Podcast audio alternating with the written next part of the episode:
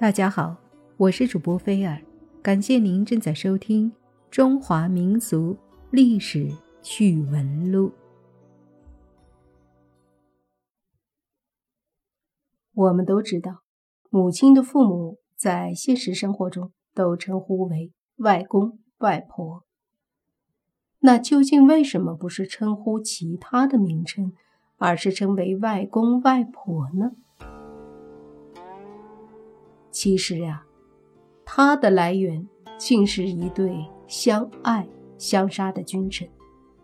这对有名的君臣，就是汉献帝和曹操。汉献帝一心要想从曹操手里夺回政权，于是，在宫廷中上演了一幕幕的惊险刺激的活动。历史上，汉献帝和曹操可谓是。相爱相杀。汉献帝成为皇帝，就变成了傀儡。先是董卓控制了他，董卓残暴不仁，在一八九年立了汉献帝为皇帝后，施行暴政。到了一九二年，在大臣们的算计下，死在了义子吕布手里。董卓死了之后，汉献帝还是没有摆脱傀儡的身份，因为紧接着。董卓原来的部将李傕、郭汜又控制了他了。后来，董卓这些部将内部闹矛盾，汉献帝逃了出来。曹操在一九六年迎来了汉献帝，这时候，曹操便挟天子以令诸侯。这个时期的汉献帝对曹操可谓是感激呀。自己当上皇帝后，一直处在颠沛流离当中。得亏了曹操给了块立足之地呀！汉献帝给了曹操很多好处，曹操随后迁都许都，想利用汉献帝来实现统一全国的目的，但很快矛盾就爆发了。汉献帝毕竟是皇帝，曹操大权独揽，自己心里肯定不甘心。二零零年爆发了一代赵事件。汉献帝想通过刺杀曹操来获得政权，但是失败了。曹操对参与实施刺杀的一批人进行了残酷的打击，很多参与的人被杀，包括皇帝的岳父董承和皇帝的妃子董贵人。曹操此举吓到了汉献帝的皇后福寿。于是他写信给自己的父亲福完，希望父亲学习董承一样铲除曹操。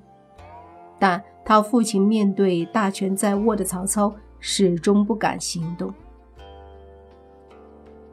曹操在这个时期不断的征伐四方，扩充他的地盘实力，陆续的消灭了二袁、吕布、马超、韩遂等割据势力，统一了中原。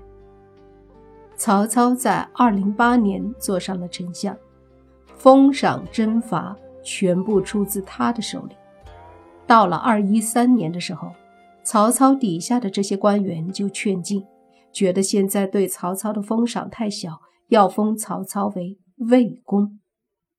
在他们的谋划奏议下，汉献帝没法儿，只能封曹操。这时候，曹操的地位。就相当于西汉初的诸侯王了。这一年，曹操把自己的三个女儿曹宪、曹节、曹华送入宫中，封为夫人，后来加封为贵人。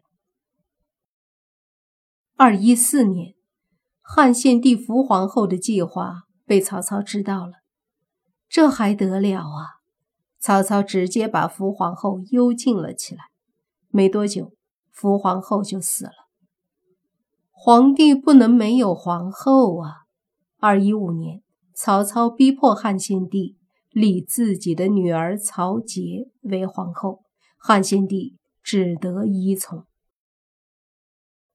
正是这段时间，汉献帝和曹皇后有了他们的儿女。